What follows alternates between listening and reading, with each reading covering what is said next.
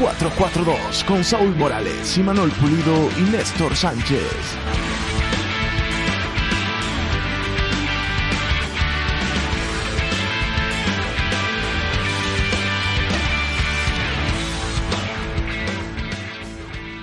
Capítulo 3, perteneciente a la jornada 7 y grabado el 4 de octubre de 2016.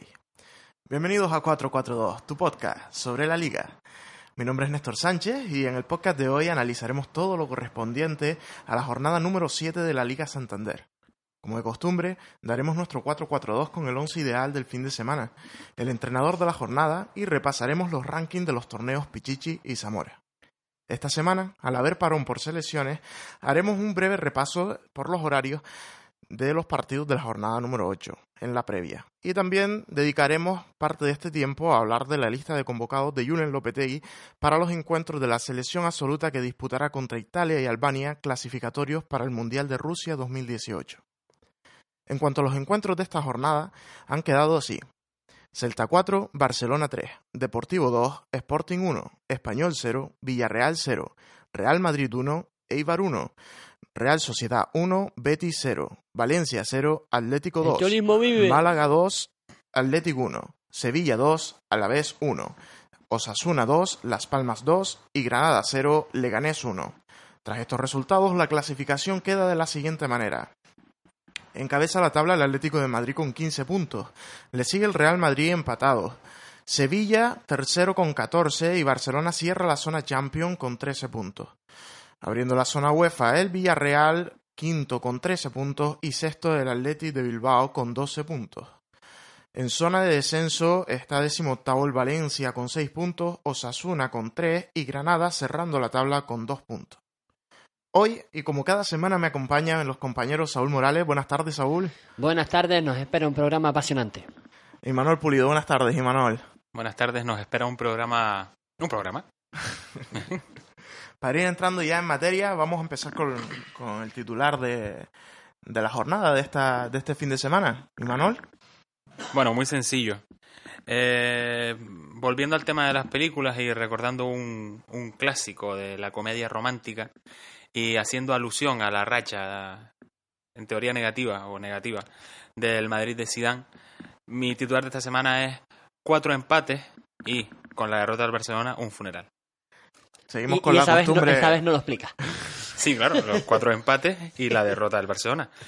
El título hubiera quedado mejor si el Barcelona hubiera quedado 3 a 0, pero bueno, con el 4 de 3, no vale. Podemos hablar del funeral de Ter Stegen como ídolo mediático que fue durante dos semanas. Sacrificado este fin de semana, justa o injustamente, no sé. No sabría. Pero bueno, Será una nueva encuesta en Twitter. Saúl Morales, tu titular. Bueno, pues eh, venimos de una, una serie de temporadas eh, que son historia del fútbol. Eh, esta época será recordada por la Liga de los 100 puntos, el Madrid de los 121 goles. esta jornada ha sido un reflejo de que estos equipos ya no lideran con mano de hierro la, la competición. ya no son tan galácticos ni sacan a pasear a su perro por el espacio exterior. entonces esta, o sea, cuando me curro el titular te ríes. No, no, sí, sí. Vale. Entonces esta semana, eh, eh, el titular de la semana... Es un titular, no un resumen. Pero tú los explicas y nadie te corta. Mm, vale. El titular de esta semana, eh, y como aquella gran canción de Kevin Johansen, compositor argentino, para mí el titular de esta semana es Bajan a la Tierra. All right. Muy bien. Bueno, la canción es Baja a la Tierra. Pero bueno, He hecho una pequeña modificación. Vale, vale, vale. Queda mejor. Hola, Kevin. Estaría guay que nos cedieras tu derecho para poner la canción ahora.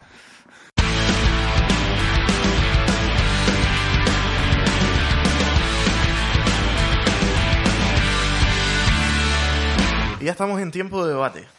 Bueno, empezamos hablando de lo que ha pasado esta jornada, de lo, de lo más característico, por así decirlo, y es que los dos grandes de la, de la liga han, han fallado, el Madrid ha empatado, el, el, Barcelona ha perdido, pero bueno, no quiero caer en, en, lo fácil que sería empezar hablando de estos dos equipos. Como les decía, lo que me gustaría saber es su punto de vista, el de ustedes dos, mmm, tanto de cómo ven la manera de, eh, de encarar el partido ante el Madrid de, de Mendilibar, como la de Berizzo a la hora de encarar el, partido entre el Fútbol Club Barcelona. Me alegra que me hagas esta pregunta. Em, en la semana pasada ya vaticiné, ya vaticinó 4-4-2. Em, los las dificultades que tenía el Barcelona a la hora de sacar la pelota, a pesar de nuestras discrepancias. Se vio en este partido claramente como la presión alta en campo rival y como ya dijo Bonano, que sería la manera en la que el Celta haría daño al Barça, se vio como esta presión fue imprescindible para desarbolar al Barça y que el Celta empezara el partido con un 3-0, que fue más que contundente para finiquitar el partido. Bueno, pero eso de la presión alta mm, es normal. Un equipo que saca la presión desde atrás, si tienes tíos rápidos arriba que presionan, puedes robar la pelota. Se ha demostrado con el paso de los años que bien el Barcelona de Guardiola, bien el Barcelona del Tata Martino, ¿no? bueno, ese Barcelona, o bien el Barcelona de Luis Enrique, si le esperas atrás, te gana. O haces un partido de balonmano perfecto defensivamente, como el que le planteó, por ejemplo, los Asuna a Las Palmas, o, y si eso te sale, puedes al menos buscar el empate e intentar ganar, colgándote debajo del larguero, o vas a buscarles arriba y apretarles, que fue lo que hizo el Celta y le salió bien. Pero es que es el modo de vida del Celta. Yo no me imagino al equipo de Berizzo jugando de otra manera. Jugó como juega el Celta. No creo que jugara distinto. Y un poco en la línea de lo mismo lo de Mendilibar. El Eibar jugó a lo que juega el bandas muy abiertas y el juego del centro del campo era de ellos. El otro día destacamos mucho a Escalante, yo destacaría en este partido a Dani García. Hizo un gran partido y fue el dueño del centro del campo, un centro del campo que, por cierto, el Madrid no quiere. Porque si uno ve fotos en internet o, ve el partido, se fija que hay un círculo en el centro del campo donde no hay jugadores del blanco, nunca. Y en ese sitio que debería haber estado Isco en este partido, no estuvo. Salió una estadística que el Madrid lanzó 29 centros al área. Pues estuvieron bien los, centrales de, de despejándolo. Entonces, en definitiva, a lo mejor me he ido un poco por las ramas. Los dos entrenadores creo que han hecho lo que se esperaba de ellos y les ha salido bien. Veo que has sido muy hábil a la hora de eh, esquivar el bulto y no admitir tu error. Bien, me has llevado a lo que a mí me apetece, que es criticar al Madrid, pero no te voy a dejar. En cierto es eh, lo que tú comentas, que normalmente cuando los equipos esperan al Barça, lo normal, al Barça, al Madrid, a cualquier equipo grande, lo normal es que te acaben ganando.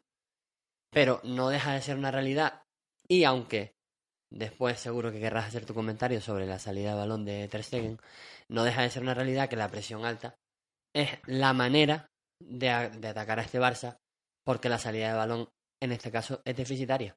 No sé si por tanta rotación en la defensa, en la ausencia de un Titi, en este caso, Mm. que Sí, Matías quizás más precario a la hora de sacar la pelota. Eso sí estoy de acuerdo contigo. la falta de ritmo o el bajo estado físico que tiene Busquets, que es algo de lo que deberíamos hablar y tener en cuenta, sobre todo de cara a los partidos de selección que vienen ahora. Pero no deja de ser una realidad que eh, en el, en el planteamiento estuvo muy hábil. No solo con la presión alta en campo rival, con las bandas veloces que tenía con Bongonda y Sisto, sino también con la presión de los dos interiores, tanto Pablo Hernández como Daniel Bach, que permitieron que el robo de balón se sucediera en tres cuartos y con los desmarques de, de Iago Aspas mm, dinamitara por completo el partido. Al final son jugadores que jugaron la jornada pasada esos tres partidos que hablábamos, jugaron Champions eh, a mediados de semana y ahora juegan otra vez. Y, y llama la atención que ni el Barcelona ni el Real Madrid tengan sustitutos de su medio centro defensivo. El Barcelona no tiene un sustituto de Sergio Busquets, puede ser Mascherano, pero es que no lo usa en esa posición y, lleva tiempo sin jugar y el Barça empezó jugando en esa posición y, y no dio tanto la talla como la dado de central. Y el Madrid no tiene un sustituto para Casemiro.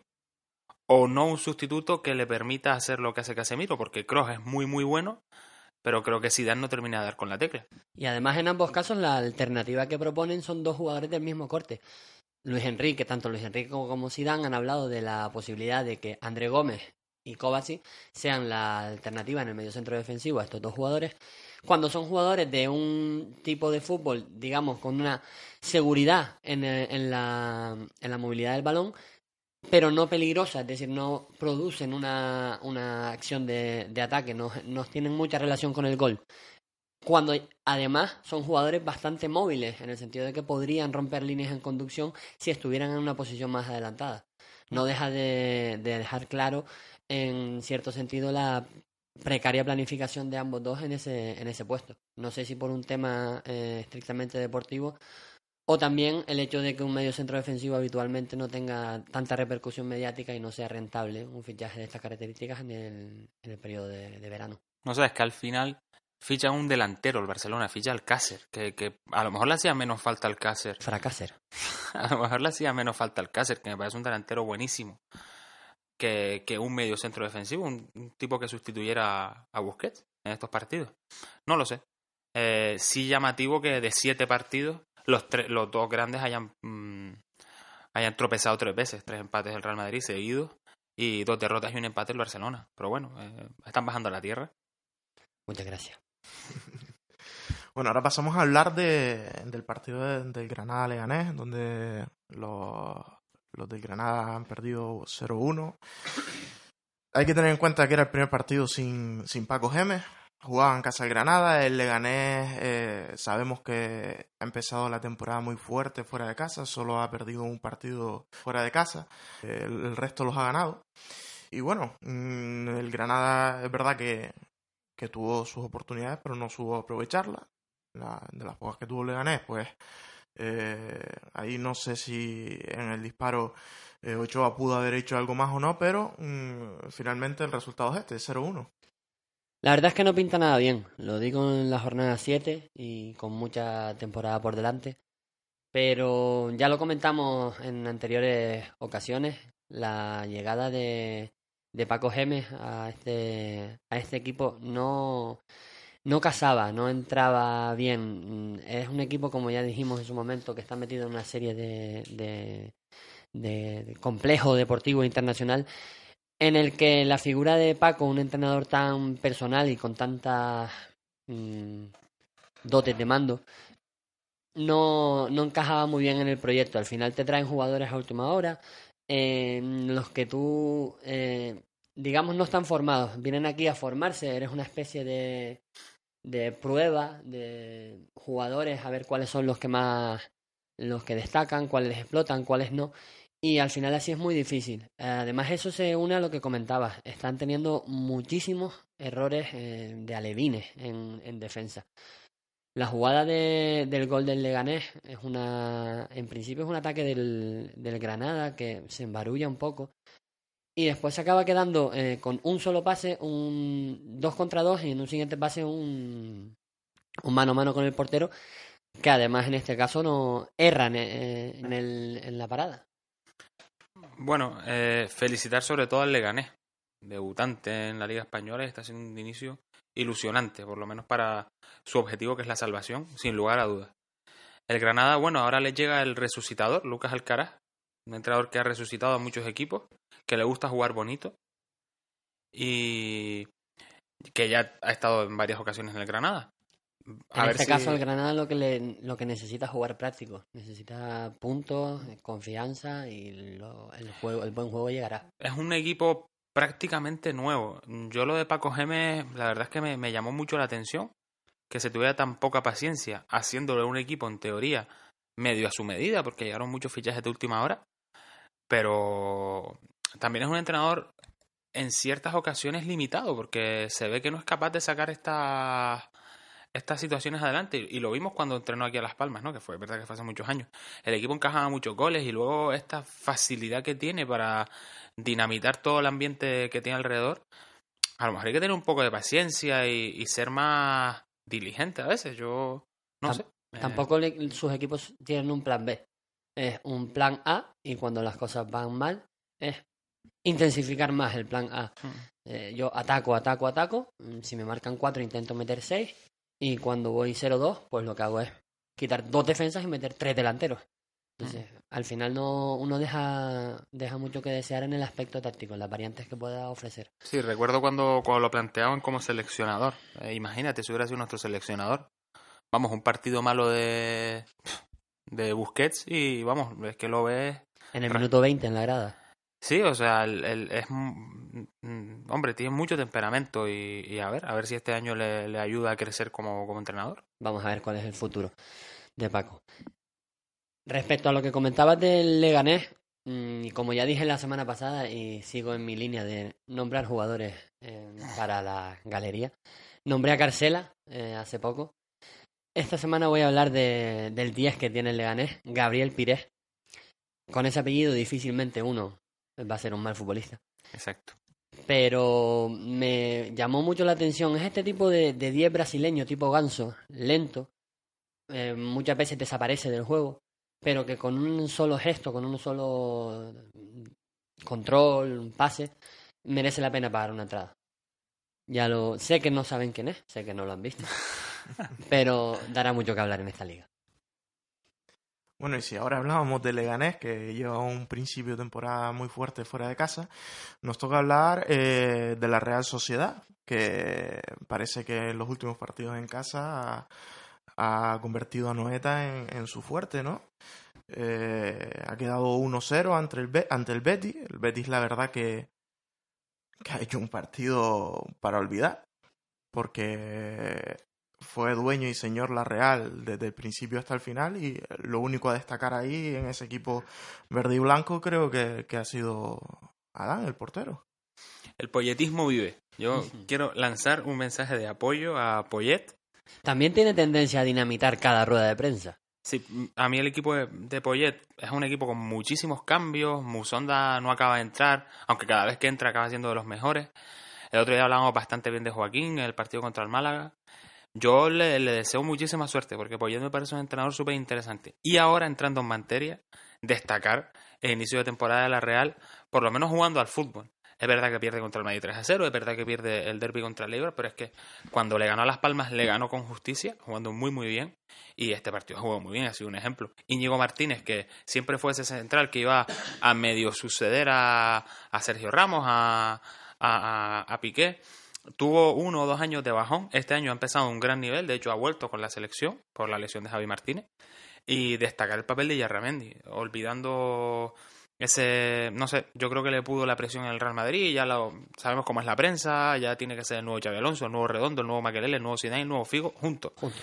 Y, y ahora es que es capaz de jugar él solo en el medio centro. Juega con este partido, lo volvió a jugar con Xavi Prieto y Surutusa y les fue muy bien. Y tiene muy buena pinta este equipo, con- y con muchos españoles, que eso también es... En este caso tengo que admitir mi error. Ya lo comenté la semana pasada que tanto cambio en el 11 podía ser perjudicial para, para la Real Sociedad, pero lo que parece al final es que estas rotaciones sí están funcionando. No como en otros equipos, pero parece que la Real Sociedad sí está sirviendo para de alguna manera involucrar a todos en el, en el 11. Y hay un nombre, Oyarzábal. O sea, ese jugador cuando Canales esté bien, esos dos pueden generar mucho peligro. No sé si van a poder jugar todos. No sé, al final están jugando con un 4-3-3. Eh, entonces, eh, eso Vela y William José parecen intocables, entonces yo creo que hasta se podrán jugar un puesto. En cualquier caso, con todas las rotaciones que está haciendo, los cambios, eh, pueden tener minutos ambos para demostrar su calidad. Me parece un equipo que eh, va más, eh, indudablemente. Y no sé cuál es su techo. Entiendo que si esta línea de juego sigue en ascenso, van a poder luchar por la UEFA, que es el lugar que al que deberían aspirar eh, desde que el equipo madure. Bueno, y si decíamos que el Betis estuvo desaparecido contra la Real, el Sporting no, no fue menos, ¿no? Ante, ante el Deportivo. La verdad que el Depor eh, hizo muy buen partido y finalmente en los últimos minutos con el gol de Babel eh, se llevó el partido 2-1, pero el Sporting, eh, si no es la, ocasión del gol, no creo que no llegó más a puerta. Un saludo a nuestros amigos de Asturias, desde aquí. Eh, desilusionante estos cuatro partidos del Sporting. Cuatro derrotas seguidas. Venían de dos victorias y un empate. Cuatro derrotas seguidas. Es verdad que han tenido un calendario complicado y es comprensible, pero desilusionante. Eh, Abelardo es un entrenador con mucho crédito. Subió al equipo y mantuvo al equipo en primera. No voy a decir lo que tengo entre paréntesis ahora, mismo, pero mantuvo al equipo en primera. Y, este año yo creo que, aun siendo los equipos que menos presupuesto tienen, eh, se han reforzado bien. A mi Burgi, ya lo dije otro día, pero es un jugador muy interesante. Y otros jugadores que han llegado, aunque es verdad que han, que han perdido a Lilovic, que era muy importante. Dicho todo esto, felicitar al Deportivo, su segunda victoria esta temporada. Y era un duelo directo, entonces es una lástima para el Sporting perder este partido. Hombre, de entrada felicitar a- al Deportivo por el juego que realizó. Mm, Estuve viendo el partido y el bombardeo de centros al que sometió al Sporting fue, fue impresionante. En este caso, destacar la figura del Pichu Cuellar, que había hecho méritos para ser el, Es un partidazo. para ser el portero de 4-4-2. Luego hizo otra serie de méritos para hacer en- aparecer en otra, Otro mérito. para aparecer en otra parcela, en otra sección del programa. Pero me pareció que el partido lo dominó por completo el Deportivo. Involucró a- en la victoria a Ryan Babel, que no sabemos, ya llega al Deportivo con 29 años, después de una carrera un poco guadianesca. La verdad Pero- es que ilusionante en el Liverpool. Yo siempre lo fichaba en el FIFA. rápido, muy bueno. A mí me gustaba mucho verlo en el Liverpool cuando estaba. Vamos a ver en qué estado de forma y en qué, digamos, con qué proyecto personal viene. ¿no? A ver si va a Galicia a comer marisco o a... A meter goles. Comiendo marisco. Como Romario. Eso es una, un tema a tener en cuenta, pero me pareció un equipo bastante solvente, sobre todo en, en casa, bastante eh, seguro de lo que hacía. Me gustaría destacar también, no sé si, si te fijaste en el papel de Andone en el equipo. El jugador rumano jugó la Eurocopa con Rumanía y venía del Córdoba. El Córdoba era mm, tres cuartos del equipo era Andone. Le está costando entrar. Es verdad que la sombra de Lucas Pérez, aunque a mí no me parece tampoco Lucas Pérez que fuera. Es verdad que el Depor era importante, pero, creo al que el final- Arsenal se le queda un poco grande. Tiene que ocupar ese hueco. Es un jugador distinto, pero creo que lo acabará ocupando bien. Pero al final el delantero se le mide por goles. Eh, no ha Mm, marcado ninguno hasta la fecha. Lucas Pérez mm, era parte fundamental del Deportivo el año pasado, sobre todo porque respondía con goles y goles son puntos. Y eso le va, le va a pesar. Es cierto que está mostrando mucha voluntad, que está, está involucrado en el sistema de juego del equipo, pero al final lo que por lo que se le mide a los delanteros es por los goles y eso es lo que le está faltando. Para cuando tiene que hacer el equipo me duele un poco la El cabeza. equipo se empieza a parecer a lo que son. Yo soy el máximo responsable de todo lo malo que suceda. La felicidad de que por lo menos el equipo que buscó ganó. Quizás hay que seguir mejorando nuestro fútbol. Pero a los incrédulos les quiero decir que seguimos creyendo en este equipo. No sé si hemos merecido perder, empatar o ganar. Si quieres estar al día con lo que pasa en cada jornada, con resultados, clasificación, análisis, debate y mucho más, no te pierdas 442, tu podcast sobre la liga. En cuanto al Sevilla a la vez, el Sevilla ha ganado 2-1 al equipo norteño. Y bueno, el Sevilla va tercero. Va tercero, está acostumbrando a su afición eh, a ganar en, en los minutos de descuento. Pero también hay que decirlo todo. El Sevilla, de los equipos que eh, se presupone que terminarán en zona europea, solo ha jugado contra el Villarreal. Eh, Y contra Las Palmas. Cuidado. de los grandes, grandes, es, eh, por así decirlo, solo ha jugado contra el Villarreal. Yo no sé. Es contra verdad- es verdad que ha jugado eh, con un. que ha estado. ha empezado la temporada con un entrenador nuevo, con, con parte importante de la plantilla renovada también. Pero eh, en la primera parte, el Alavés le plantó cara como un grande también. Es verdad que una vez, cuando ya mm, perdió fuerza, el Sevilla ya impuso su juego, pero no, no sé yo dónde irá a parar este Sevilla. Los horarios. Los, no sé si vieron. a los que hayan visto el partido, los jugadores sufrieron muchísimo por el calor ahí en. Sevilla. Y destacar, a mí a la vez, hay un jugador que me encanta, que es Edgar. Me parece un extremo buenísimo el que tiene el, el Alavés. Falló una oportunidad al principio del partido Al que hubiera- Sí, la señor. hubiera cambiado. Qué fea era la ropa de. Sergio Rico, por cierto. Ahora un pantalón azul, la camisa naranja. No podía dejarlo pasar. Sí, yo se ve que se lió ahí, Edgar. Eh, jugó con eh, No, lo, de, lo de- perdón, lo de Sergio Rico eh, empezó todo de azul. Y el árbitro lo mandó al Ah. vestuario a cambiarse. Amigo. Y luego ya la segunda parte creo que ya salió todo de naranja. Ah, vale, vale, vale. Es verdad, vale. Eh, Y no lo mandó a cambiarse otra vez. Lo de Edgar, o sea, Me parece un jugadorazo y, y lo tiene que, que aprovechar mucho a la vez porque es un buen jugador. Y el equipo de Pellegrino me gusta. Muy cómico el abrazo de inicio de partido entre San Pablo y Pellegrino, porque estaban ahí como Pellegrino abrazando el aire, porque San Pablo es muy pequeñito. Y, y no, no sé qué techo tiene el Sevilla, lo hablábamos en nuestra redacción de grupo de WhatsApp durante el fin de semana. Eh, yo vaticiné que el Real Madrid, que no juega nada, iba a ganar la liga. Eh, el Sevilla, es verdad que no se ha enfrentado a ninguno de los teóricos llamados a ganar la liga. Se enfrentó con ellos en la Supercopa Europa, perdió contra el Real Madrid. En la Supercopa de España, perdió contra el Barcelona. Pero. Empata contra la Juve en Turín, sin hacer un buen partido. Sin tirar a la puerta. Pero. Eh, y es verdad que el equipo depende todavía mucho de Vitolo. Eh, fogonazos de, de Ganso. Pero el equipo mete, gana los partidos y va ahí y con 14 puntos. Cuando lleguen los equipos grandes, probablemente esté más rodado y va a ser un hueso duro de roer. Yo, mucho ojo a este Sevilla.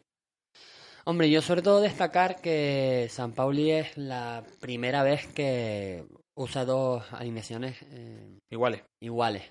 Eh, jugó el, la semana de, de Champions con esta misma alineación que yo la yo si tuviera que colocarlos en el campo es verdad que son tienen mucha movilidad es un 4-1-3-2 juegan Sonsi por detrás de tres interiores que son Vitolo Nasri y Franco Vázquez el mudo. Y arriba juegan con qué jugadorazo eh juega con, con la falta de velocidad que, que, sí, que igual, tiene. igual que Ganso cuando entra son jugadores muy lentos pues que son muy buenos. Y arriba juega con Ben Yedder y Vieto en esto por lo menos en estos dos partidos. No sé si eh, por ahí podremos empezar a, a, ver una estabilidad en este equipo. Destacar en este caso, en el partido de hoy concretamente, la figura de Ben Yedder, mm, sí. jugador con mucha movilidad, mucha velocidad, mucha implicación en el equipo. Además, obviamente no hablaríamos de él si no hubiera marcado dos goles. Pero me parece que puede, en el caso de que cambie el sistema o deje de jugar con dos delanteros o tenga que quitar a uno de los de arriba, al final le va a acabar ganando el puesto a, a Vieto. Mm. Sí, sí, probablemente. Jugador más hecho también que Vieto. Pero bueno, tiene de dónde tirar. La única duda que yo le veo a este equipo es que le falta un medio centro creador. Le falta ese Coque, Modric, llámalo pues Roque Mesa, Tana, ese jugador que viene a pedirla, que porque Nasri no es ese jugador, Ganso no es ese jugador. El Mudo Vázquez, pues puede serlo, pero es que al fin depende mucho de Vitolo. Vitolo es el que les está ganando casi todos los partidos por insistencia y seguimos barriendo para casa. Sí. Pero sí, la verdad es que al final en el minuto 90 Vitolo decide que ese partido no se pierde, hace una arrancada en banda izquierda. ¿Se tira? y... Ah, no. decide que ese partido no se pierde, hace una arrancada en banda izquierda, se lleva al lateral y después con la habilidad de Ben Yedder a la hora de dar el taconazo, fruto de sus inicios como jugador de fútbol sala, el Sevilla se lleva el partido. La cara negativa, yo no había caído en lo, de, en lo de la temperatura que comentabas, pero el Sevilla regala la primera parte. En parte, obviamente, gracias al trabajo del Alavés, por eh, un equipo al final. Y es que se lesionan dos al Alavés. Y el, hasta el árbitro se lesionó. Que gracias. Porque Mateo Lagos es mi enemigo. Pero. Partido bastante accidentado, por otro lado. Pues se lesionan dos del Sevilla también. Dos del Sevilla también. También eso veremos, eh, ahora que parecía que había dado con la tecla, el alcance de esas lesiones para ver la, cómo lo arregla. Bueno, y barriendo para casa, barriendo para casa, llegamos a los Asuna Las Palmas. El partido quedó 2 y bueno, el, el, el, equipo de Pamplona no ha ganado un, partido todavía esta temporada. Creo que, como dijimos antes, tiene tres puntos. Y, bueno, la verdad que llegó dos veces a la portería de Las Palmas. La primera, el, el portero de la próxima jornada de Las Palmas, que será Boateng. Pero no fue penalti, ¿no? No, no fue... él no quería darle. Y forzó el penalti y, y, ahí marcó su primer gol y bueno, el golazo de Sergio León. De Sergio León. Que yo le iba a proponer como delantero de la jornada, pero no me dejaron aquí la redacción. Mucha competencia. pero bueno, después se vio que Las Palmas sigue jugando a su juego y sigue eh, avasallando a, a, los equipos con, con su juego y, y finalmente logró el empate. Bueno, Las Palmas nos estamos acostumbrando en las últimas semanas a, a, la épica de los últimos minutos y este no es el equipo de... De, de San Paoli. Del espíritu de Ju Juanito. Este, este el equipo, espíritu de Paquito. este equipo vive de Tonono, Guedes, Valerón, Silva. Otro tipo de, de futbolistas. No debemos vivir de la épica ni vanagloriarnos de, ese, de esa suerte que hemos tenido en los últimos compases de los partidos. Sí que es verdad que Las Palmas tiene mucha posesión, controla los partidos, hace todo eh, correctamente para que el balón circule, pero le falta profundidad y en defensa cada vez que nos llegan nos marcan un gol, nos han marcado dos goles, un equipo que tiene que ha dado creo que fueron 100 pases o 130 pases en todo el partido, con Yo- un 23% de posesión. Sobre todo la... Guardiola estaría contento con el resultado. El, el, el problema que yo le veo a Las Palmas, por De lo Guardiola menos- esta semana mejor no hablamos. No, no, no. tenemos de- El pochetinismo Porque- vive. Porque tu, tu querido Pep El Pep. Tuvo un Pep inazo contra el Tottenham. Hemos contratado a un periodista de marca y no lo sabemos. ¿Qué tal? Delfín Melero, ¿cómo está? Bueno, eh, entrando en materia, el problema de Las Palmas creo que es que entra con muy poca tensión a los partidos. El equipo para mí empezó muy flojo contra los Asuna y el primer gol fue eso, al final el penalti, sí, pero ¿de dónde viene el penalti? No presionas al que saca cuando el saque de banda, se centra fácil, el portero sale un poco raro, eh, Boateng pues despeja mal, centran y, y le dan la mano. Una jugada mu- muy, muy atropellada. Es verdad que después Las Palmas se hizo dueña del centro del campo y para mí jugó un buen partido como juega Las Palmas. El Osasuna jugó con cinco atrás y, y encerradísimos atrás y Sergio León lo quería destacar porque cuando tuvo, tuvo la que tenía, marcó. Delantero muy interesante. Eh, y el segundo gol que le marcan a Las Palmas es lo mismo. Otro error defensivo y otra vez lo mismo. Eh, me pareció que dentro de Las Palmas, a el, mejor me pareció Vicente, ¿verdad? Que Boateng hizo un buen partido. Está en un gran estado de forma. Parece que hemos vuelto a, a ver a- al Vicente que destacaba en las categorías inferiores. Es que tuvo, bueno, el del año pasado, el año pasado, hasta su lesión de clavícula, jugó muy, muy bien. Eh, después es verdad que le costó un poco entrar, pero ya quedaban pocos partidos. En este partido, a mí me pareció el mejor y el que más peligro llevaba. Después metió un muy buen gol, el, el primero, y luego al final con la, la épica de David García. Yo lo decíamos el otro día, pronosticamos el empate, como pronosti- Mm. pronosticamos tantas cosas. Hagan una quiniela con nosotros, amigos. Y Eh, háganse ricos. pero eh, al final sacas un punto en un campo complicado, eh, llevas siete jornadas, el equipo va séptimo. Bueno, pues el objetivo está cumplido. El objetivo de Las Palmas no nos, no nos volvamos locos, es salvarse. Y entre más arriba quedes, mejor. Y si llegas a competición europea, que no lo sé, pues mejor. Pero vamos, la clave es salvarse y, y la identidad. No nos olvidemos lo que le ha pasado a la Ibar, la en las últimas temporadas, que parecía el equipo revelación en la, primera, en la primera vuelta y en la segunda vuelta sufría para no bajar a segunda. Lo que hay que darse cuenta es que no somos los más guapos, no somos los que más camisetas vendemos y lo que hay que hacer es correr, defender y, y mejorar ese aspecto defensivo que es el que está matando al equipo. Al final el, el fútbol se decide en las áreas y no no es justo. El fútbol no, si fuera justo habría un juez al final del partido y diría, hombre, pues los tres puntos te los llevas tú porque te los mereces. Mm. Lo que tenemos que estar es, es atentos, aprender a, a- a jugar este deporte, no a, no a jugar al balón, que es lo que sabe hacer Las Palmas. Las Palmas sabe jugar a la pelota, no sabe jugar al fútbol. El fútbol es, Bueno. es otra cosa. Habría Yo que, no, no estoy conforme con lo que estás diciendo. habría que, yo estoy conforme conmigo mismo y Me parece que te equivocas. Yo creo que el equipo sí sabe jugar al fútbol. Lo ha demostrado sabiendo sufrir contra el Real Madrid, sabiendo sufrir contra los Asuna y al final yendo a parar el partido.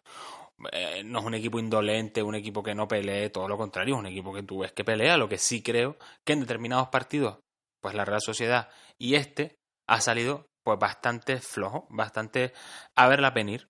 Y, y suele pasar con los partidos del norte, suele pasar en partidos con campos pequeños, con aficiones que apretan. Bueno, pues, pues es trabajo del entrenador solucionar todo eso. Tienes la baja de tu mejor jugador, de tu estrella, Jonathan Viera. Eh, Con Jonathan Viera en el campo a lo mejor hubiera ganado las palmas, yo no lo sé. Pero, y Libaja, creo que, que está en un nivel bajo de forma. Yo creo que al final hay errores que no, no se pueden cometer y solventando esos errores, yo eh, soy probablemente una de las personas más optimistas de, de esta tierra y creo que solventando esos errores Las Palmas tiene equipo y plantilla para competir por Europa. Y por eso mm, me jode tanto, y perdón la expresión, el, el hecho de que estemos eh, tirando esa posibilidad en las primeras jornadas contra equipos mm, sin desmerecer a nadie asequibles. Bueno, voy a ser de presentador del programa, si me lo permiten. voy a... me miran mal.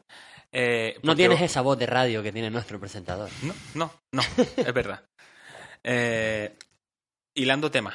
Eh, creo, siempre se habla de que, bueno, la, la Premier es la, la liga de los entrenadores, porque tiene probablemente los mejores entrenadores del mundo. Eh, la liga alemana es la liga de las aficiones, porque se ven todos los campos llenos y súper bonitas. Y la liga española es la liga de los jugadores. Tenemos jugadorazos como Boateng o Ryan Babel, entre otros, ¿no? O Carcela o Gabriel Pires. Exacto, sí. O Edgar, de la vez. Eh, no quiero desmerecer a los entrenadores de la Liga Española. Entrenadores con mucho carácter y muy, muy buenos. Por ejemplo, Quique Setién, el equipo, todo el mundo sabe lo que juega, es un equipo que juega muy buen fútbol. Berizzo lo demostró contra el, contra el, el Barcelona. Mendilíbar lo demostró contra el Real Madrid. Y, y- y muchos grandes entrenadores. Tenemos a San Paoli, tenemos a Pellegrino y, y ahora tenemos a Prandelli. Y a Cesare Prandelli. Exacto, un caballero. Y hilando el tema, nos vamos a Zidane, ¿no? Que, que, y a ese Real Madrid que no termina de arrancar. No sé, eh, sigo. No, bueno, eh, respecto a lo que a lo que comentabas de los entrenadores, lo que sí es verdad es que los entrenadores que tenemos en la Liga Española quizás no tienen esa reputación internacional que tienen otros entrenadores de, de otras grandes ligas europeas. Pero no creo que sean eh, peores, Peores. ni que deban mm, sentir envidia de ninguno de ellos. Casos como los que nombraba son entrenadores, digamos, de bajo perfil, pero que practican un, un- un fútbol muy, muy, muy interesante y que permite a las aficiones ir a, ir a un campo a disfrutar. y luego entrenadores de, de- de gran perfil, como a mí me parece Juan de Ramos, un entrenador que ha entrenado al Real Madrid, ha ganado competición europea y ha entrenado al Tottenham, entre otros, eh, entrenando al Málaga, ¿no? Un equipo que, que en los últimos años no ha estado tan bollante como en la época de Isco, Van Nistelrooy y demás, que le ganó este fin de semana a Valverde, ¿no? Otro gran entrenador. Y, lo quería hilar con el tema de Zidane, ¿no? El- la gente estaba diciendo, bueno, es que el Madrid no juega nada, es lo que ya pasando desde hace 10 meses. El Madrid lleva 10 meses sin jugar a nada. El Madrid es un equipo que te gana por pegada, que renuncia al juego de centro del campo y busca ganar porque mete más goles y ya está. La única diferencia del Real Madrid con Zidane, por lo menos la temporada, es que sí es verdad que le veo un puntito más de intensidad. Y eso está representado en Morata. Yo creo que, hombre, la intensidad eh, estuvo al principio de liga. Mm, La ausencia de, la, de los tres grandes figuras, el bajo estado de forma, cómo llegó Ro- Ronaldo, Benzema y Bale, permitió que entraran futbolistas eh, que iban a defender y sabían que tenían que defender eh, mucho más que los otros tres, porque cada partido se jugaban ser el, el ser por lo menos el número 12. Y eso se ha perdido. Y ahora yo creo que Zidane le da en, cierto, en ciertos aspectos miedo volver a meter a esos jugadores porque tiene que sacar a tres, a tres futbolistas que son el ojito derecho de- del presidente. Esos tres futbolistas no Bueno, están- pero es que el ojito derecho del presidente es Zidane. Zidane tiene más crédito que, vamos, cualquier otro entrenador de esta liga. Zidane puede salir eh, y jugar con su hijo de portero, que seguiría teniendo crédito. Pero sigue teniendo crédito entre, la, entre los propios periodistas. Eh, Roberto Pal- Palomar plantea hoy, después de 10 meses de no jugar a nada, que se acaba de abrir la, el debate de a qué juega el Madrid. Claro, es que Yo- un equipo que no juega nada te gana la Champions, ¿qué le dices? Bueno, pero yo creo que al final la valoración de lo que un entrenador hace y cómo un equipo juega y si esa, ese estilo de juego te va a llevar al éxito, no depende de que, hombre, puntualmente te lleve al éxito en una competición en la que se juega a, a partidos eh, concretos, quiero decir, no, no se juega a 38 partidos. En el Madrid este año, eh, si gana la liga como tú vaticinas, pues habrá demostrado y nos tendremos que callar que con ese estilo de juego ramplón se, es un estilo válido para, para conseguir títulos. Otra cosa es que los aficionados estén contentos y el año que viene vayan a pagar el, el abono para ver un equipo que no, que no divierte, no entusiasma y no enamora. Bueno, pones a. Yo creo que si pones a 11, a 10 Papá Noeles y a Navas a puerta, la gente paga el abono. Eh, la diferencia es que. Tienes- ya está a puerta. Tienes, tienes Navas está en un estado pésimo de forma, por cierto. Eh, pones a. a- Es otra, es otra, al final es otra de las cosas que, que hablamos. El equipo estaba funcionando bien con los que no iban a ser titulares y cuando vuelven los titulares que no están nada bien, los pones. Si Navas no está bien y Casilla, Casilla, perdón, está en uy, y Casilla sin ese está en un gran estado de forma, mantienes a Casilla porque te ha demostrado que puede defender la, la portería del Madrid. Mm. Y cuando Navas demuestre estar en un estado, en un vuelve, vuelva a estar en el estado de forma que estaba el año pasado y sea superior a Casilla, lo vuelves y lo pones. Pero es que el otro día Las Palmas le empata al, al Real Madrid en el último minuto con un Real Madrid sin jugar a nada otra vez, sino intensidad, intensidad, intensidad, mm, ataque, ataque, ataque. Eh, lo primero que se oye en la radio es si no hubiera sido por el portero que tenemos, el Madrid hubiera, hubiera ganado el partido. Entonces, después ves a Keylor Navas que le meten estos goles que le han metido, el error que tuvo este cuando fue a buscar la pelota, se le metió entre las piernas, pero hombre, yo creo que eso es trabajo del entrenador. No, mire, es que Casemiro está lesionado. Bueno, pues ponga usted a uno que sea como Casemiro, que habrá muchos que el Madrid se puede permitir. Pero vamos, es que uno ve el partido y no es que sea cuestión de que está Casemiro, no está Casemiro y el equipo no defiende, es que no hay nadie en el centro del campo. Hoy Zidane le quita responsabilidad a toda la planificación deportiva y se la, eh, se la pone a él mismo, diciendo que él fue el que le dijo no a los, a los, fichajes de, de verano, que él estaba contento con la plantilla que tenía. Así que tendremos que darle, eh, poner en, en su debe el hecho de que no haya un mediocentro defensivo en, en la plantilla que pueda sustituir a Casemiro. Bueno, hilando con, con lo que comentabas antes, Saúl, de, de Yo que se comento re- muchas cosas. de que se recupera Keylor Navas, por ejemplo, y estando en buen estado de forma Casilla, pues vas y metes al, al titular. Eh, ¿Qué les parece que tanto Luis Enrique como Sidán en los en las siete jornadas que llevamos no hayan repetido ni un once inicial? No hayan repetido ni un once inicial. Bueno, eh, eh, lo hablábamos el otro día, el fondo de armario. Los dos han hecho una gran plantilla y les han pesado. Al Barcelona no, al Barcelona creo que, que le ha ido mal cuando ha rotado, pero al Madrid le ha ido mal cuando ha puesto a los titulares porque no están en forma. Que el otro día Benzema tocó el primer balón en el minuto 32. Y es que Morata, que, que yo creo que es un tío que no tiene gol, o por lo menos el año que tenga gol meterá 80 goles, pero hoy por hoy no tiene, no tiene, no, me parece que no tiene gol. Eh, es que lo metes y, y minuto 2 de la segunda parte ya estaba el Madrid llegando por culpa de él. Entonces, o gracias a él, vamos. Entonces, claro, los dos tienen una gran plantilla y la están aprovechando, la están usando desde el principio. Por no olvidarnos del Barça, que parece ah, en esta parte del programa nos estamos centralizando en el Madrid.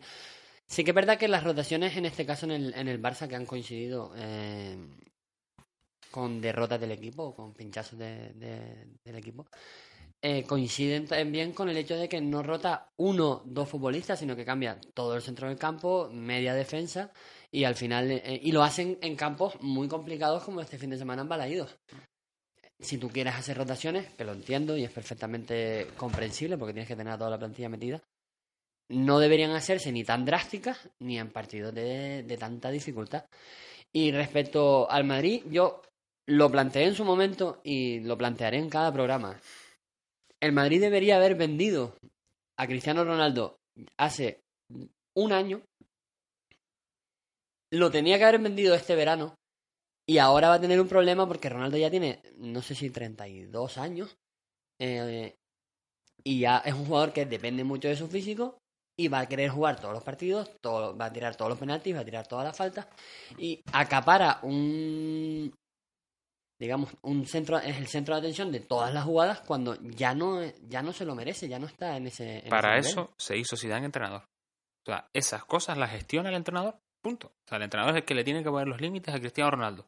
Y los ha empezado a poner, ya no tira todas las faltas. Y ojo, el otro día me pareció que fue de los mejores del Madrid. El otro día estando- mejoró, mejoró, es verdad que empieza a- por primera vez en esta temporada a desbordar. Eh, Hasta, hasta el partido del fin de semana no se llevaba a nadie. Mm. Y no sé si también tiene que ver, obviamente, por ese estado de forma de esa escasez de pretemporada, la lesión con la, con la selección. Yo no creo que veamos ya más nunca al mejor Ronaldo ni que mantenga esa cifra de, gol por partido. Y creo que debería empezar a, pensar en rotar, dosificarse y no y asumirlo como una de una forma natural. Es cierto que quizás la personalidad de, Ronaldo no es la, la esa que le permita, digamos, mantenerse en un segundo plano en ciertos momentos de la temporada. Y de los tres de arriba, el único que salvaría quizás es a Bale. Me parece que eh, con lo poco que, digamos, entra en la dinámica del equipo, acaba desbordando, acaba siendo importante, acaba echándose el equipo a las espaldas. Tiene más relación, sigue teniendo, como ya dijo Valdano, más relación con el gol que con sus compañeros. Mm. Pero creo que en parte es porque hay otro que capitaliza todo, todo lo que ocurre en Madrid. Bueno, y como comentábamos ahora, como comentaba el compañero Imanol, hablando de... Compañero. hablando de entrenadores y, y, de la victoria de Juan de Ramos en, en casa frente al Bilbao, que ha, ha terminado el partido 2-1.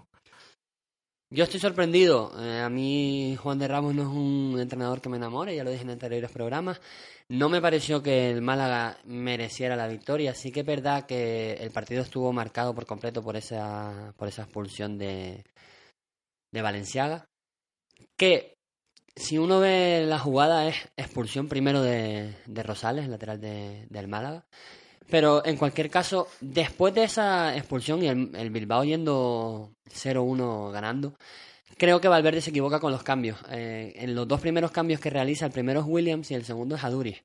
Eh, primero es el jugador que, hombre, eh, se entiende que el equipo tiene que defender el resultado con 10, pero quitas a los dos jugadores que te pueden dar un poco de oxígeno en, ese, en esa tarea.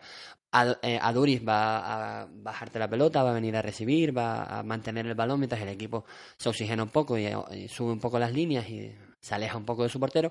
Y Williams te va a permitir la posibilidad de, de sacar balones en largo y con su, con su velocidad al contraataque, pues incluso podrías haber matado el partido.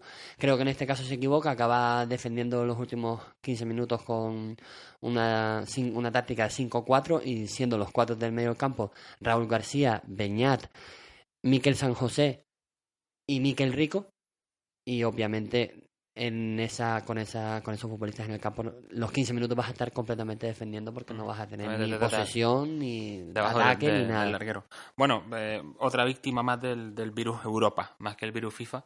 Muchos partidos seguidos, tuvo que hacer rotaciones, no jugó su saeta, pues bueno, pero bueno, es que al final iba ganando el minuto 80. Te meten dos goles seguidos, marca Sandro, marca Duda y ya está. Pero bueno, eh, el Málaga también lleva bastante, lleva siendo para mí ha hecho un buen inicio de temporada intentando mm. encontrar sensaciones. Ha ganado, bueno, pues ahora seguir. Ahora viene el derbi vasco, vamos a ver. Lo más que me gustó del Málaga fue que juega un 4-4-2, como este programa. Me gustó la pareja de delanteros. me gustó la pareja de delanteros Sandro Charles, creo que pueden eh, entenderse muy bien, uno con una con mucha movilidad y otro buscando más la, la portería contraria. Y destacar en este partido en los últimos 15 minutos como Duda, eh, ese eterno futbolista, de, revitalizó al equipo y se echó el equipo a las espaldas. Quien no lo haya visto, estos 15 minutos son los eh, dignos de ver y dignos de alabar a este jugador que contra mi voluntad no está en el 4-4-2 de esta semana.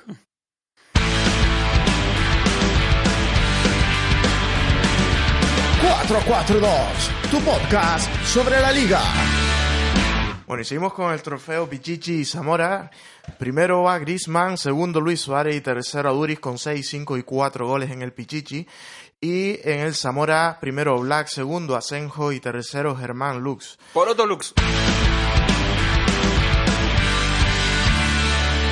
El 4-4-2 de la jornada lo componen eh, a puerta Diego Alves, en defensa Capa, Gerard Piqué, Cabral y Víctor Sánchez.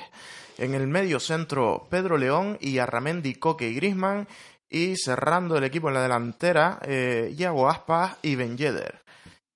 Haciendo un resumen, me parece muy buen once. Es muy complicado, créannos, jornada a jornada, hacer un once porque hay muchísimos jugadores que están en un gran nivel. Pero yo quisiera destacar a dos jugadores, a Coque y a Griezmann, que para mí hicieron un partidazo. Coque estaba en todos lados cuando lo veía y cuando fallaba el, el, Atlético de Madrid contra el Valencia era porque Coque no estaba en su sitio. Me pareció ¿Vas que... A, ¿Vas a insistir en que Coque no sabe defender, de verdad? No, no. creo que... Creo que eh, Simeone debe dar un paso adelante. Ojo a lo que voy a decir. Cuidado. Y yo creo que Coque es capaz de ser el único mediocentro de ese equipo, estando bien escoltado por Gaby y Saúl, que se vio en algunas fases del partido. Eh, Correa para mí no estuvo a, al nivel que tenía que estar, pero en cambio venía de a... una buena racha y quizás ah, por mantener el vestuario con esa meritocracia era la, la opción. Mm. Pero luego lo de lo de Griezmann, eh, vamos, creo que es hoy por hoy el jugador más en forma, al menos de la Liga española. Y por lo menos si el yo, mejor jugador de este año. Si yo diera el balón de oro mañana, se lo haría a Griezmann, sin duda. No tiene tanta prensa, es francés, no tiene el pelo de punta, es distinto, pero para mí sería el jugador ideal para, pues para, para ganar ese premio. Gran nivel, muy merecido y, y va a estar muchas veces en el once ideal y no descartemos que sea el 4-4 de la, de la liga, el jugador ideal y que venga a recogerlo aquí a Gran Canaria. Es una pena que no sepamos qué marca de calzoncillos usa Griezmann. Exacto. Bueno, respecto a esta, a esta jornada, a este 4-4-2, mm, destacar sobre todo la dificultad que hemos tenido a la hora de elegir los dos, los dos delanteros. Me parece que los delanteros de la Liga Española, salvando los lo de los dos grandes, están en un grandísimo estado de forma. Hemos dejado a, a Gameiro por el camino. Torres entró en la segunda parte, jugó bien. Hemos Es que la primera que tocó Torres fue el gol de Atlético y luego Sergio León, lo que decíamos antes. ¿no? lo que habíamos comentado Sergio León, y, y Iago Aspas y Ben Yedder. Hay futbolistas que están dando la cara por sus equipos y me pareció digno de, de- nombrar el, el buen estado de forma de los delanteros de la liga. Y una cosa que a lo mejor ha pasado desapercibida, eh, en el español Villarreal hemos visto como después de ciertas dificultades a la hora de, de elegir el lateral izquierdo, Quique ha optado por Víctor Sánchez. Es verdad que los futbolistas que iban a ocupar esa posición estaban entre lesionados y en baja forma. Pero la solución que ha tomado, al principio yo, mm, para mis adentros, porque en este programa no se critica Quique, yo para mis adentros eh, criticaba, ha sido muy acertada el otro día con, con Samu Castillejo, eh, después de un inicio en el que es verdad que Samu Castillejo se le vio muy liberado y a Víctor Sánchez le costó controlar a ese jugador, al final lo tuvo eh, maniatado el resto del partido y creo que por ahí venían las posibilidades de victoria del Villarreal y por eso ese partido se empató. Samu Costillejo es el jugador que en más en forma está de ese equipo, está a un nivel espectacular. ¿eh? Y de hecho, yo criticaba al FIFA hace unos años porque le, da- le daba una aceleración y una velocidad que no se correspondían y la verdad es que con ese estado de forma está... Acertaron los amigos del FIFA. Sí, parece que sí. Saludos al estamento FIFA. Y de- algo más que destacar de la, de la, del 4-4-2, no podemos dejar este programa sin nombrar a, a Diego Alves. Creo que ya lo nombramos la semana pasada con ese impresionante récord de, de penalti. Es verdad que hablábamos de, de Griezmann para el balón de oro y demás, pero es que la parada del penalti de, de Griezmann es espectacular. El de Gaby para mí está fatal tirado, pues lo tiró como sin ganas y tal, y, y lo paró pues muy Mm. bien parado, pero, pero lo tiró para mí mal. Pero es que el de Griezmann hay que pararlo, ¿eh? Es cierto después que es una pena que tanto parada y tanta exhibición de Diego Alves después no se traduzca en puntos para su equipo. Porque se, si por lo menos se tradujeran puntos para su equipo, esa gesta eh, se vería más reconocida. Ya que hablas de, de porteros que, dependiendo de sus acciones, pueden dar victorias, puntos o derrotas a sus equipos, mm, hablemos de Ter Stegen. De Garrincha. Garrincha. Garrincha. Yo estoy indignadísimo con, con el tema Ter Stegen, porque, porque sí, porque España es así. O sea, eh, en el partido contra el, contra el Athletic fue el portero que más pases había dado y demás, el récord y tal. Eh, tuvo ese error que, bueno, se la dio al delantero y casi le marcan un gol, pero la gente destacó muchísimo, toda la prensa en, bloque, destacó el papel de Stegen sacando la pelota y este fútbol moderno, como les dije yo el primer día, de instaurado quizá por, por, por Antich, en el que el portero empezaba a adquirir bastante importancia con los pies. Todo empezado desde el Mundial del 90, después del cual se decidió que el portero no podía coger la pelota con las manos cuando se le pasara el defensa. Sin enrollarme. A lo que voy es, me parece Más. que es un jugador que podría ser medio centro de la mitad de los equipos, por lo menos de segunda división, que tiene muchísima calidad. Con la izquierda. Mu- muchísima calidad Ter Stegen. Es un error que, bueno, pues, pues a eso te expones cuando juegas con el portero. El año pasado, mm, Javi Vara, jugando Las Palmas contra el Valencia, cometió un error que para mí fue quizá más clamoroso que este. Le meten un gol al equipo y yo no veía a la gente arrancándose las vestiduras, no veía Marca haciendo encuestas ni nada. Es verdad que no tiene la misma trascendencia, pero bueno, son errores, cosas que pasan a los porteros y ya está. O sea, esto ha pasado siempre y seguirá pasando. Yo creo que en parte también se aprovecha la, el, el palo a Ter Stegen para obviar el partido que se hizo, que se marcó el equipo de Luis Enrique.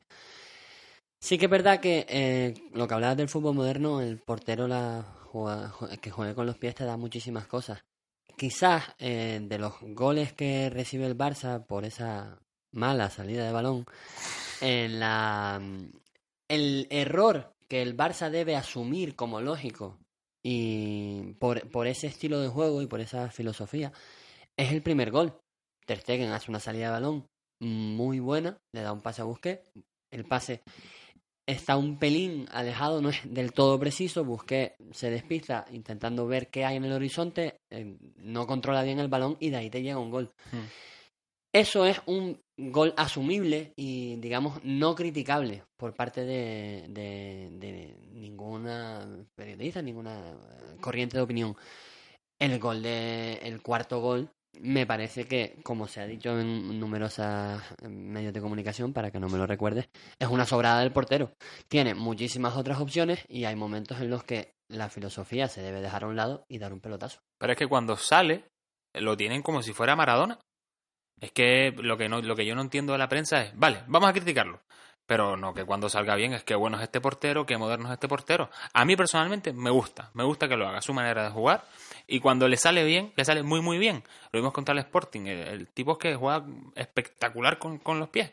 Y bueno, pues, pues mala suerte, pues ya le habían metido tres goles al equipo. Si no le hubieran metido tres goles y le hubieran metido uno, pues el Barça hubiera ido ganando 1-3 y no, y no 3-3. ¿Qué vas a hacer? O 3-2. Yo soy más viejo que tú. Y yo creo que el portero de, debe dedicarse Seis a parar. meses de día. Yo creo que el portero debe dedicarse a parar. Y. Pero es que este todo, para. Todo... Es que este para y, y, saca la pelota bien. A mí me parece un porterazo. A mí no, no me parece que dé el nivel para jugar al Barça. Con los pies seguramente sí, pero creo que eh, su déficit está en, en, en las paradas, que en, en su forma de, de, de, defender, digamos. En el ataque puede ser muy bueno, pero creo, honestamente, y esto no es el, la parte del debate a la que queríamos llegar, pero creo que no da el nivel para el Barça, independientemente de su magnífica salida de balón con los pies. No estoy conforme con la opinión, pero podemos seguir. Vamos a no dinamitar este programa. Partido nuevamente extraordinario. Creo que en todo momento, salvo los primeros 10 minutos del primer tiempo, creo que con, manejamos muy bien la idea de cómo jugarlo, eh, de, por dónde poder hacerle daño. Eh, tuvimos ahí las situaciones de los penales que el portero estuvo muy bien y hay que felicitarlo porque hizo dos grandes atajadas, pero en el global me llevo una actuación brillante otra vez, después de haber jugado el otro día con el calor bueno que hacía a las 12 del mediodía y la respuesta del equipo sigue siendo extraordinaria y eso nos llena de orgullo. Nos toca hablar del entrenador de la semana. Mi sección. Te toca hablar del entrenador sí. de la semana. Eh, esta semana hemos elegido, había, hemos destacado. La verdad es que cada programa parece que está siendo monográfico de temas. Este, este programa creo que está saliendo, que hablemos mucho de, de entrenadores y, y, es un tema que me apasiona. Y aun habiendo muy buenos entrenadores, hemos elegido, como han escuchado, a Simeone.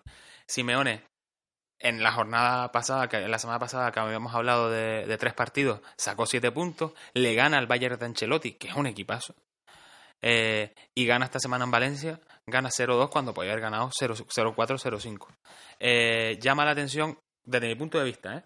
la evolución del equipo de Simeone. Ya lo había hablado Saúl las semanas pasadas. Parece que es un equipo que busca tener más el balón. Esa asociación entre Coque, Gaby y Saúl es muy positiva. Eh, a lo mejor gana la liga este año el Atlético de Madrid. Has dicho ya tres equipos que van a ganar la liga seguro este año. Tienes, que, tiene. tienes que aclararte. Sí. es cierto que mantiene la misma táctica, mantiene un 4-4-2, el mismo estilo de juego, es inconfundible, con la velocidad de, de dos diablos arriba.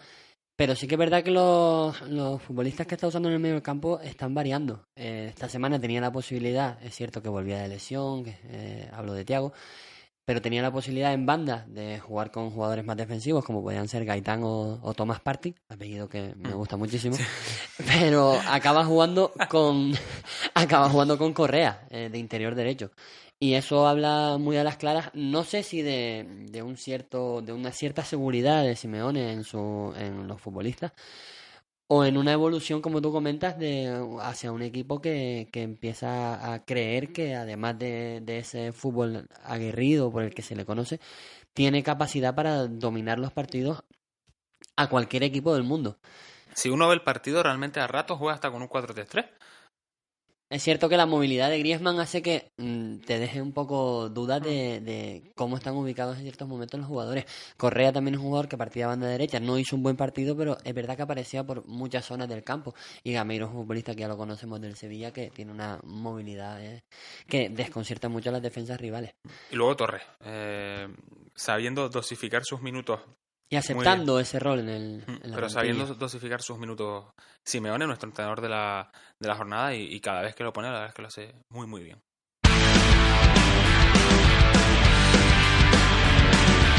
442, tu podcast sobre la liga. Y ha llegado la hora de la perla de la semana. Y no podía ser de otra manera. Esta semana tenemos a Cuellar, el portero del Sporting. Escuchemos la perla. ¿Tú crees que la información que tú das es correcta, sí o no? Mandar un vídeo sin más y que cada uno ponga lo que le dé la gana. Ese es el periodismo en el que vivimos hoy en día. Para que te hagas una idea. Estoy hablando yo, respeta. Ese es el periodismo en el que vivimos hoy en día, en lo que tú haces, por ejemplo, lo que tú haces, por ejemplo. Dar una información y que cada uno ponga lo que le saca de, de los cojones y de la polla. ¿A ti te parece bonito eso? Jugar con la salud de una persona, fíjate, más allá de que sea un, un, seguidor del deportivo o del sporting, ¿tú sabes lo que está pasando ahí? ¿Tú te estás dando cuenta de lo que está pasando? ¿Tú eres periodista? ¿Tú estás grabando un vídeo y lo estás mandando a tu periódico y no pones que a una persona le está dando un ataque epiléptico? ¿En serio eres buen periodista? Permíteme el lujo de decirte que eres un idiota. Permíteme el lujo de decirte que eres un idiota. Y te voy a decir una cosa, no es ningún insulto. No es ningún insulto, ¿sabes por qué? Es un adjetivo calificativo, es lo que tú haces. ¿Sabes? Dar una información idiota, ¿sabes? Idiotez decir idioteces, poner idioteces, eso es lo que haces tú. ¿Sabes? En ese momento, y no lo digo que lo hagas siempre, en ese momento, por lo menos a mí lo que me atañe a mí, yo estoy aquí para defenderme de una cosa y de una acusación que se me da que no es verdad. ¿Entiendes? Que no es verdad. Preocupando antes de un partido, antes de un partido muy importante para mi equipo, yo me preocupo por una persona que le está dando un ataque epiléptico y me está diciendo que yo me enfrento, o sea, tu periódico trabajas para él, tú lo defiendes. Defiéndelo ahora, si puedes. Defiéndelo ahora porque te paga a ti. ¿Entiendes? Te paga a ti. Ni una más, ¿eh? Ni una más, te lo digo. Ni una más. Porque yo no juego con vosotros. Yo lo digo a la cara, las cosas, ¿eh? Y no estoy ni para esto, ¿eh? O sea, no voy a permitir ni esto. Yo no leo periódico y me informan luego. Me informan porque al fin y al cabo esto se dice y se habla. ¿Sabes? Se dice y se habla. Pero que diciéndome a mí, poniéndome eso. O sea, es de ser un hijo de puta, ¿eh? Es de ser un hijo de puta, ¿eh? No me toquéis los cojones, ¿eh? No me toquéis los cojones, que no estoy para que me toquéis los cojones. Solo quería aclarar eso. Hala. No ha sido algo que, que, al portero le, le haya venido eh, a la cabeza y haya soltado directamente. Eh, es cierto que, que, hay unas imágenes en las que cuando él llega al campo, en, bajándose de, la guagua, como decimos aquí los canarios. Eh, del autobús. parece que mira mal a, la afición del Deport. Una vez ha pasado todo esto, ha salido a la luz que realmente no es que mirara mal a la afición del Deportivo, sino que uno de los aficionados eh, estaba sufriendo un, ataque epiléptico y los médicos del, del Sporting eh, salieron a, su auxilio y él se quedó extrañado porque no sabía qué pasaba. Si ves las imágenes sin saber nada, es verdad que parece que, que está retando a algún aficionado del o encarándose con algún aficionado del deporte. Pero realmente es esto lo que ha pasado. Sí, al final no queda claro si es el periodista el que al mandar el vídeo a su empresa eh, comenta, ah, le da el titular de que es eh, Pitu el que, el que mira de esta manera a los aficionados del deporte, o es la empresa la que sin tener conciencia de lo que estaba pasando, sin tener conocimiento de, causa, hace una interpretación de un vídeo que le manda a uno de, sus de sus reporteros. No sé hasta qué punto es, mm, digamos, fallo directo del periodista que está en el, en el sitio de, de, lo que comentamos, o es un fallo de interpretación de alguien que está a miles de kilómetros de distancia y que decide eh, hablar mal de un, de un profesional de, de, esto sin saber. Bueno, en dos semanas consecutivas el Depor ha estado envuelto en, en la polémica. En la perla de la semana. Eh, ¿Qué pasará en Galicia? eh, el, yo soy muy crítico con la prensa de este país y creo que este tipo de actitudes se tienen con jugadores de equipos de los no llamados tan grandes. Entonces, si esa mirada la hace Messi porque quiere mirar mal a la afición de la Real Sociedad, se tomará como un el estímulo de Messi antes del partido. No como o probablemente se hubieran informado antes de dar la, dar la noticia, hubieran dicho Messi se preocupa por la crisis epiléptica de un, de un aficionado del equipo contrario. Messi se preocupa, sígueme. y no se lanzan a la piscina y dan una información que no es la acertada. Pero bueno, otro para mí otro otro error de la prensa. Ya la semana pasada, eh, pues jugando a Garitano de salir a defenderse en el campo del Atlético de Madrid. Y esta semana, pues con, con Cuellar, que ha sido al final víctima de todo esto. No sé si te parece criticable en cierto modo la vehemencia con la que Cuellar se autodefiende y ciertas Razonable al 100%. Insultos que utiliza. A mí me parece eh, una chorrada, y perdón por la expresión nuevamente, lo que he visto en algunos medios de comunicación, hablando de que los futbolistas deberían dar, dar ejemplo, hay niños escuchando, etcétera, etcétera. No creo que la educación de los niños y adolescentes de este país dependa de Ronaldo, Messi o el Picho Cuellar. Y si la, y si la, si la educación de los hijos de mi país depende de esas personas, cuidado con la educación de los hijos de mi país. Quiero decir, eh, el fútbol es un deporte y nos estamos olvidando que el fútbol es un deporte. Y es un, es un deporte que conlleva muchísimo espectáculo y muchísimo circo mediático. Pero es que es un deporte. Y más allá del deporte, todas las frivolidades que pasan, mm, no deberíamos, nuestros hijos no deberían, no, no deberían inculcárseles. Pero bueno, tenemos casos, mm, no sé. No creo que los adolescentes de este país aprendan las palabras que dijo el Pichu Cuellar de Pichu Cuellar. Exacto. En cualquier caso, eh, depende absolutamente de lo que aprendan en sus domicilios, lo que el ejemplo que puedan ser sus padres eh, en la formación de, de, estas personas para ser las personas que acabarán siendo en el futuro. No dependerá de los 10 segundos de, de indignación de un portero de fútbol. Exacto. Bueno, y ahora vamos a seguir con la previa y vamos a intentar darle un poquito de velocidad a esto porque esta semana nos hemos ido un poquito del tiempo.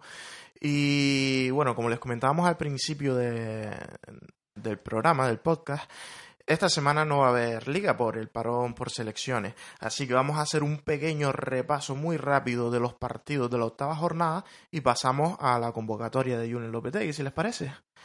Entonces, eh, en la jornada número 8 eh, tenemos los siguientes partidos. Está la Unión Deportiva Las Palmas contra el Español el viernes a las 9 menos cuarto. Recuerden que todas las horas que damos son horas peninsular, ¿vale? En Gol Televisión.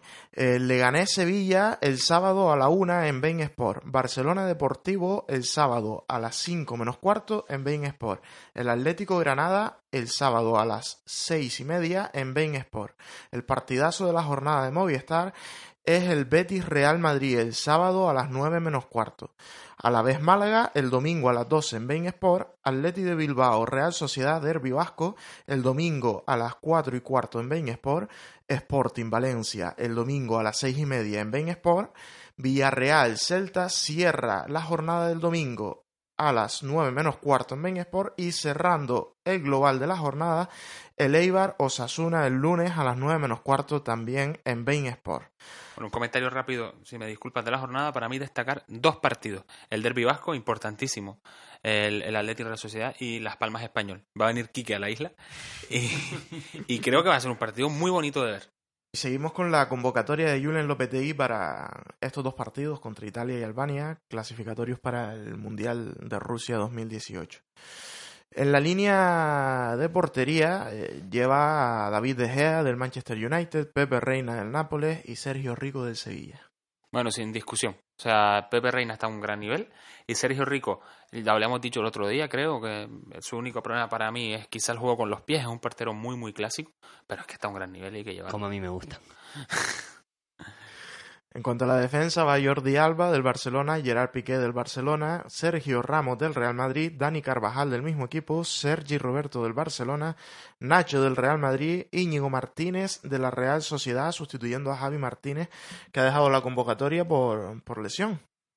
Sí, yo creo que en esta eh, aquí quizás es el último, el único momento en el que, en única, la única línea en la que yo cambiaría alguna cosa. Veo que hay cuatro futbolistas que pueden hacer las veces de laterales derechos. No los han nombrado porque están en el, en el medio campo, pero van Ramos, Carvajal, Sergi Roberto y Nacho. perdón. Y creo que en el lateral izquierdo eh, solo va a poder jugar Jordi Alba. En este caso, eh, echo de menos la presencia de Gallá, que a pesar de la línea que lleva el Valencia, está en un nivel de forma impresionante y está jugando muy bien. Creo que es la, la línea quizá Mm, dudo mucho entre esta y la delantera, pero es una línea donde parece que no acaban de aparecer los sucesores de Piqué y Sergio Ramos. Es verdad que está Jorge Meré del Sporting, que es muy bueno.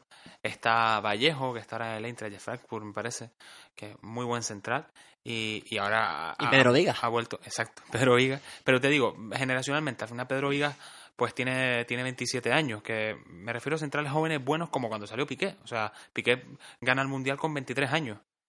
Eh, entonces, lo que te quiero decir es, yo, si tuviera que hacer una plantilla para una liga, esa no sería mi defensa. Yendo a dos partidos contra Albania e Italia, entiendo, por ejemplo, que llame a Nacho, porque Nacho es el único jugador, ojo a lo que voy a decir, que yo soy muy crítico con Nacho, es el único jugador de un equipo de nivel como el Real Madrid, o el único defensa, quizás español, que puede jugar en cualquiera de los cuatro puestos. Y por eso va. Yo no lo llevaría, porque yo creo estoy de acuerdo contigo en lo de llevar dos, dos laterales izquierdos. Pero puestos a llevar a un jugador que sea polivalente, llevas a Nacho que te puede jugar en los cuatro puestos y por eso lo llevas. Pero creo que no es un jugador que se lo merezca porque es que no es titular en su equipo. Y al final estás primando el hecho de que juegue en el Real Madrid. Coincides conmigo, yo no sé si es Nacho o Sergio Roberto el jugador que debería salir, pero creo que hay un lateral izquierdo que, que debería entrar. Los jugadores seleccionados para el centro del campo son Sergi Busquets del Barcelona, David Silva del Manchester City, Thiago Alcántara del Bayern, Ander Herrera del Manchester United sustituyendo a Saúl Ñíguez que abandona la convocatoria por lesión, Coque del Real del Atlético de Madrid, Isco del Real Madrid e Iniesta del Fútbol Club Barcelona. Ojalá, Coque Real Madrid. Bueno, no jugaría, jugaría, no sé, de... Tampoco sabemos la, qué marca de camiseta lleva Coque, qué marca de calzoncillos lleva, así que... Eh, seguramente. Pocas discusiones en esta línea. A mí me falta Jonathan Viera, lo he dicho, creo que está, en verdad que está lesionado, pero creo que está a nivel de selección española. Y me encanta la presencia de Ander Herrera, un jugador que lleva años llamando a la puerta de la selección. Ha ido por la, lesión, por la lesión de Saúl, pero bueno, jugador muy, muy bueno, muy interesante. También parecía que no iba a tener mm, protagonismo en el equipo de Mourinho mm. y poco a poco se está ganando esa posibilidad. También es verdad que porque el Manchester United no juega nada y es el único que puede aportar algo de clarividencia en el medio del campo. Fellaini, el gran Fellaini. Pogba Fellaini, medio centro favorito del mundo. Eh, Isco, está enamorado de Isco, Lopetegui. O sea, le encanta a este jugador y, y va a ir siempre que no esté lesionado. tenemos a Álvaro Morata del Real Madrid, Lucas Vázquez del Real Madrid, Nolito del Manchester City, Callejón del Nápoles, Diego Costa del Chelsea y Vitolo del Sevilla. ¿Qué les parece la incorporación de, Callejón? Hombre, al final es un futbolista que se es un quizá un cromo similar al que puede hacer Lucas Vázquez. Yo en este caso mm, y por ese motivo y a Vitolo, ¿no? Con muchas diferencias, hmm. pero ese tipo de jugador. Sí, quizás eh, ese tipo de jugador que te puede revolucionar el partido con tanta, con tanta movilidad, con tanta intensidad en su juego. Quizás en este caso yo eh, habría dejado a, Lucas Vázquez fuera entre Callejón y Lucas Vázquez, quizás eh, sobre todo porque Callejón te ofrece más gol, algo de lo que, aunque en el último partido, en la última convocatoria lo solventamos, algo de lo que viene adoleciendo la, la selección española. Y quería sobre todo centrarme en Diego Costa, el cual en su, en su equipo no está funcionando tan bien. Pero sí que es verdad que en la última convocatoria, y volvemos a nombrarla, eh, digamos que volvió a la senda del gol con la selección, algo que también venía, venía arrastrando desde hace mucho tiempo. Y yo creo que de, no haber sido, y esto es una propuesta personal, de no haber sido eh, por esas polémicas de las últimas semanas, el jugador, y esto es seguir barriendo para casa en el programa de hoy, tenía que haber sido Jesse. No sé. Mm, yo he hecho en falta a un 9 con, más gol. Es que al final el único gol que tienes ahí es Tío Costa. Yo tengo menos a Duri. Es que lleva cuatro goles. Y me hubiera, hubiera quitado un jugador de banda, Lucas Vázquez o, Callejón, que Callejón tenía que ir. Entonces yo hubiera puesto a Duris por Lucas Vázquez. Claro, pero al final esta, este año no hay, no hay competición de, de selección en verano. Y lo que estamos pensando es en un equipo para dentro de dos años. Yo creo que el momento de Aduri fue el de 2016, el Mundial de 2016. La Eurocopa. Perdón, la Eurocopa de 2016. y aunque está cada año está mejor, es como, como el vino, eh, yo creo que a 2018 no llega y por eso no... Pero piensa que era lo que se juzgaba desde el bosque, que pensara más como plantilla de tengo un jugador de cantera como Nacho que lleva jugando varios años en las, todas las categorías inferiores y sube Sí, al mantener el grupo.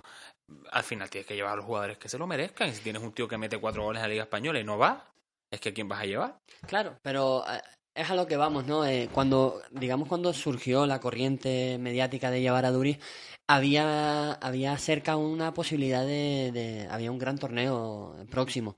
Ahora es que quedan dos años. Yo creo que se lo merece más que ninguno. Está en un gran estado de forma. Yo lo alabé el otro día cuando en su, en su la lucha que tuvo con Aderlan Santos y, y Mangala y fue- hizo un partido maravilloso contra, contra el Sevilla con sus eh, disputas con pareja y marcó un gol en el minuto 3 en esta jornada con un Málaga. magnífico control y de no haber sido por esa porción probablemente hubiéramos tenido eh, mucho de, de que hablar de Aduri. Hubiera Vol- sido líder el, Mm. el Bilbao. con 15 puntos. Vol- vol- volvió loco a un central de proyección y lo recuerdo ahora porque probablemente, eh, hilándolo con lo que tú comentabas, pueda ser el central del futuro.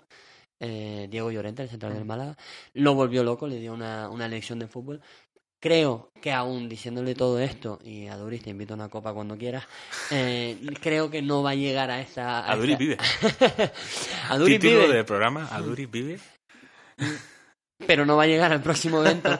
que- y por eso no creo, creo que no. Aduris, va- cuídate las rodillas. No Aduris en Rusia la puede liar mucho. Aduris acabará su, eh, su carrera en Estados Unidos. Aduris acabará su carrera en Rusia metiéndole un cabezazo en el pecho. A Materazzi. No, a Bonucci. Bien, Bueno, la verdad es que dicho queda. está claro que es muy fácil jugar a, a ser seleccionador, pero mm, es muy difícil elegir a 23 jugadores de todos los, los jugadores que hay de nacionalidad española. Unos que están mejor, otros que están peor, otros que se lo merecen, otros que no, no se lo merecen, que van por nombre, que no van por nombre.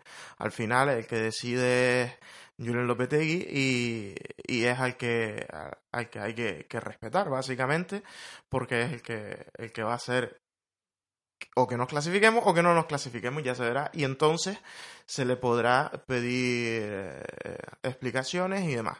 Yo creo que ahora mismo hay que, hay que respetar sus decisiones y, y ya digo, no es, no es para nada fácil la, la función que tiene un seleccionador nacional. Independientemente de la lista, a mí me está gustando la manera en la que está llevando la transición. La, es verdad que le toca un momento en el que se exigía una transición drástica y, y la está llevando a cabo. Pero me gusta mucho cómo lo está haciendo, independientemente de que podamos tener nuestras discrepancias en uno o dos jugadores o en siete, como es lo, lo normal. Exacto. Pues bueno chicos, con esto hemos terminado nuestro tercer podcast. Mm, había ganas de podcast, ¿eh? Había ganas. Sí, esta semana la verdad es que prometía.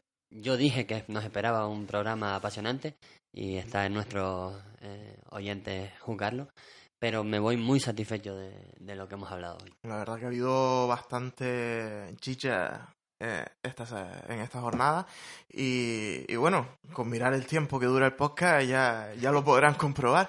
Pero nada, eh, como siempre, remitirles a que nos escuchen en iVoox y en iTunes, que nos sigan en Twitter en arroba, podcast, en arroba 442 Podcast Liga, en iTunes y en iVoox nos pueden seguir en 442 La Liga, y en Tumblr 442.tumblr, perdón, 442podcast.tumblr.com y le pedimos eso, que, que nos escuchen, que se suscriban, que nos, nos den feedback en, en, en las redes sociales, nos dejen alguna reseña en, en iTunes y que le den al like. Así que chicos, Bueno, yo eh, un saludo para mi padre, que sé que nos escucha religiosamente todas las semanas. El viejito ya no está para darle al like, pero nos escucha todas las semanas y nos valora y habla muy bien de mis compañeros, cosa que no entiendo. un saludo desde aquí. y le- les remitimos adentro de dos semanas con mucho fútbol. Bueno, eh, un saludo desde el paraíso al paraíso en Mi el que- casa. al paraíso en el que ustedes estén. La semana que viene habrá mejores titulares por mi parte y titulares mediocres por parte de Saúl. Eso sí, eh, recordarles que no sería la semana que viene, sino la siguiente. Le tenemos una, una sorpresita para, para la semana que viene. Que Bueno, le, le tienen una sorpresita. que le tenemos que no los vamos a dejar sin, sin ningún audio. Pero sí, ya será para dentro de dos semanas, ya que esta semana hay parón por selecciones. Chicos, un placer. Nos estamos escuchando y hasta dentro de 15 días. Hasta luego. Bueno.